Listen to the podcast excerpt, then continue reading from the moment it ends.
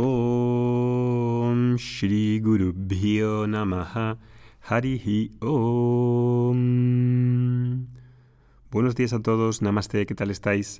Mañana empieza un curso nuevo de Bhagavad Gita, es un curso que dura tres años y em, es un curso que, que hacen normalmente las personas que han terminado el curso de Vedanta 1, curso de profundización, que todos conocéis y que em, pues es un día muy importante para todos los que se van a apuntar a este curso. Es un viaje em, que nos lleva hacia el interior con una de las obras y enseñanzas más altas que creo ha dado la humanidad.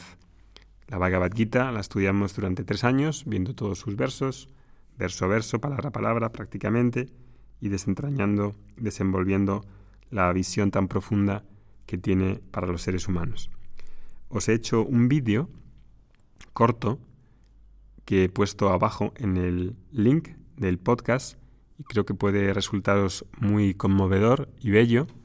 Es sobre un canto que se llama Gita Dhyanam, es decir, meditación sobre la Bhagavad Gita, que se suele utilizar para justo cuando comienza un curso y justo antes de empezar cada clase. En cada clase de los grupos diferentes que tenemos de Bhagavad Gita, que suelen empezar como cada dos, tres años, pues recitamos juntos este poema, que es parte de la Bhagavad Gita, del estudio de la Bhagavad Gita, y es eh, muy, muy elocuente, busca las bendiciones para que podamos empezar el estudio y acabarlo, puesto que es un estudio eh, de larga duración.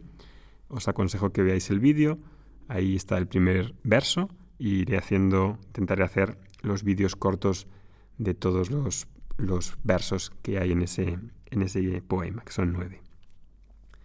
Animo, os animo a lo que le echéis un ojo, lo veáis en pantalla grande, porque está, está pensado para, de una forma poética para que podáis conectar con este, estas bendiciones que, que invoca la, el poema. Bueno, pues teníamos, eh, estaba hablando hace unos podcasts sobre el sistema de justicia retributiva y el sistema de, castigo y recompensa. Ahora tenemos una oportunidad muy grande de transitar desde un sistema de castigo y recompensa a uno basado en la contribución, en la contribución para la vida de las personas, donde hay más compasión y donde hay más dharma, más que este sistema duro de recompensa y castigo. Y sobre todo lo vemos esto cuando hay una sociedad donde hay desigualdades tremendas. Esas desigualdades tremendas no nos benefician a todos, al revés, nos afecta a todos.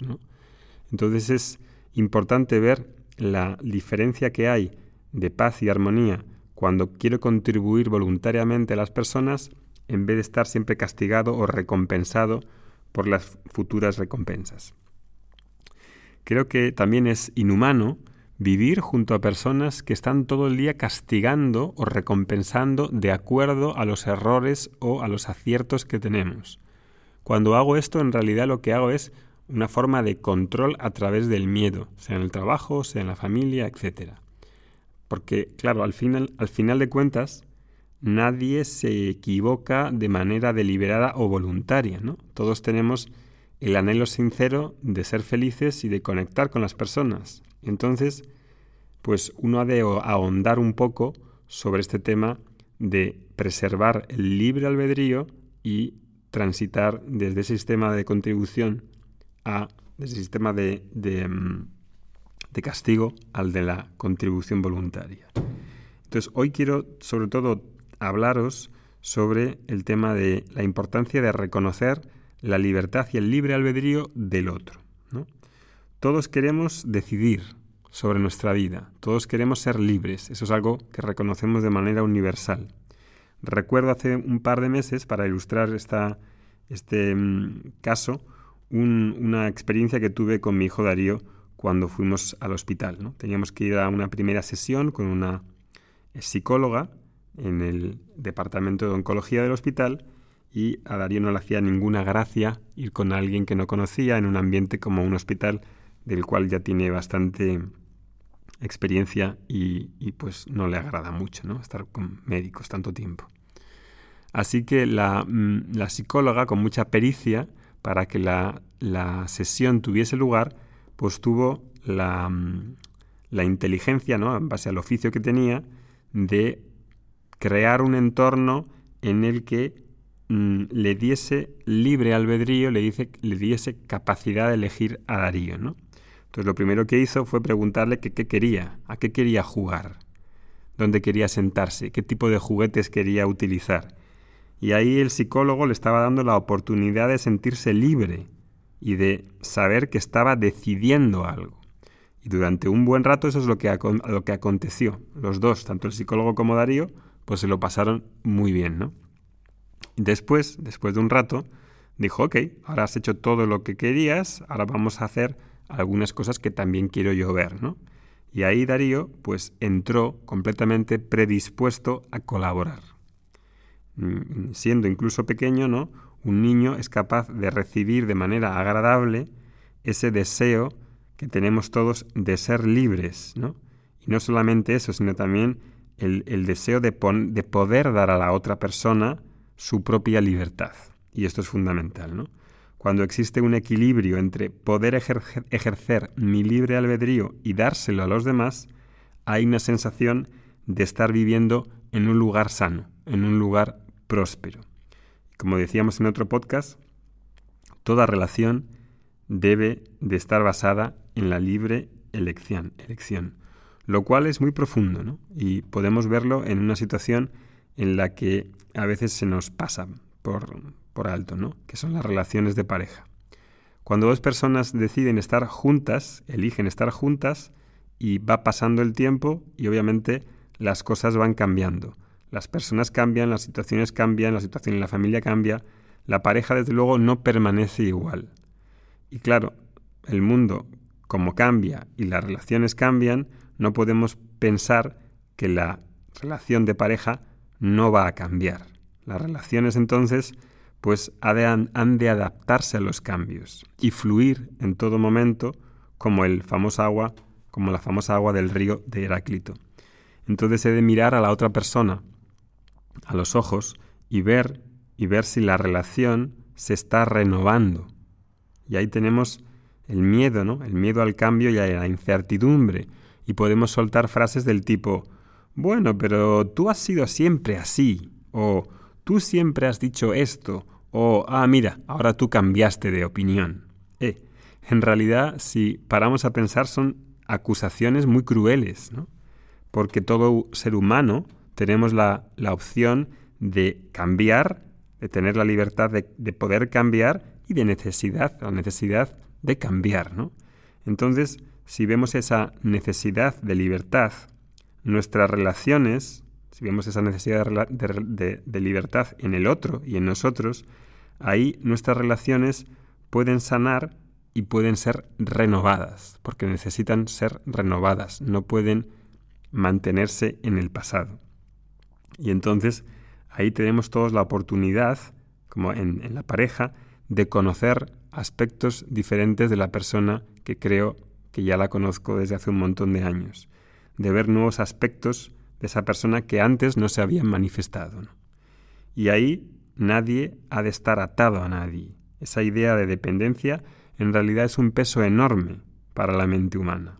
No puedo arrojar a la cara del otro y decirle, tú has sido siempre así, porque eso es realmente es muy pesado, ¿no?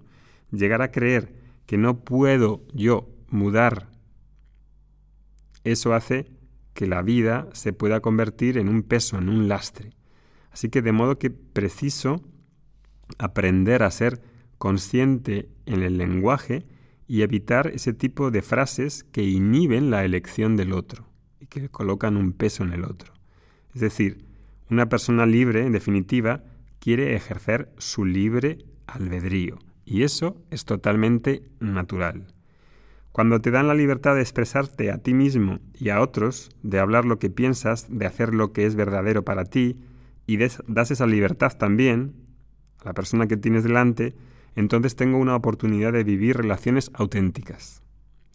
Y sucede esto en situaciones totalmente corrientes y normales, diarias, donde puedo perder la paz o ser yo mismo. Pensamos que la espiritualidad consiste en tener experiencias extraordinarias y en meditar todo el día y estar en paz con nosotros mismos viviendo en una especie de burbuja espiritual donde todos son espirituales como yo y todos son vegetarianos y todos comen toman espirulina y tofu. Eso realmente es eso, una burbuja espiritual. Porque la verdad es que esa supuesta paz que adquiero haciendo algún tipo de práctica dura tres telediarios. ¿Y por qué dura tres telediarios? ¿Por qué dura poco? Porque en realidad falta más conocimiento. La espiritualidad no puede ser una mera práctica en la que modifico la energía de la mente o la del cuerpo. Eso es algo muy, muy eh, reduccionista.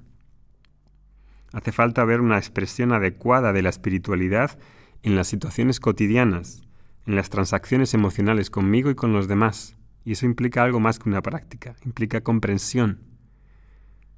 Por ejemplo, poniendo un tema así cotidiano, hace unas semanas era el cumpleaños de un familiar. Este familiar me llamó y dijo que, que era el cumpleaños de mi madre y dijo que tenía que ir, ¿no? Pero que no le apetecía. Pero claro, puesto que era el cumpleaños de mi madre, pues tenía que ir, estaba en la obligación de ir. Claro, si piensa así, le dije, mejor que no vengas, porque cumpleaños es sinónimo de celebración. Si no quieres conmemorar, es mejor no tener que ir e ir por obligación, ¿no? Y cuando llega allí, imagínate, si va, pues va a tener que sonreír y va a tener que abrazar y por dentro va a estar como poniendo una cara y va a estar sufriendo y al final mi madre también, ¿no? Porque por más que pienses que puedes dar una sonrisa falsa o una conversación tipo así eh, plástica, realmente las personas notan eso. Y eso no es auténtico. Es mejor vivir mi sinceridad y abrir a la otra persona a nuestras necesidades y a sus necesidades. Y a veces puede ser el cansancio, puede ser una dificultad de conexión, de conexión y de empatía con el otro, pero es más elegante quizá decir, como en este caso, oye, no quiero ir al cumpleaños de tu madre porque las personas que no que van, pues yo no me conecto con ellas. Y eso no me va a hacer sentir bien estar allí. ¿Qué te, crees que te va a decir la otra persona con la que estás hablando? Eh, te podría decir, bueno, ven igualmente, porque seguro que te vas a sentir, son personas muy espirituales y muy, y muy legales, ¿no? Muy, muy eh, de buen rollo. Imagínate que dice eso, ¿no? Eh, porque piensas que tú que son legales o sean simpáticas. Bueno, quizás sean simpáticas para ti, pero no para mí. Podríamos quedar otro día para celebrar ese cumpleaños. Eso es elegir libremente, eso es escucharse, saber respetarse. Y cuando uno sabe expresarse y sabe respetarse, eso es libre albedrío, eso es tener la capacidad de decidir. Y ahí todos tenemos que ser coherentes con nosotros y con nuestros principios, porque si no, esa paz que estábamos tanto buscando en las prácticas, pues se ve derruida porque no es coherente con nuestra forma de pensar y con nuestra forma de vivir. Y la espiritualidad consiste sobre todo en eso. No es tanto una meditación en samadhi que luego se ve, se ve perdida porque no puedo vivir una vida coherente con mis principios. Om हरिः ॐ शान्तिः शान्तिः शान्तिः ॐ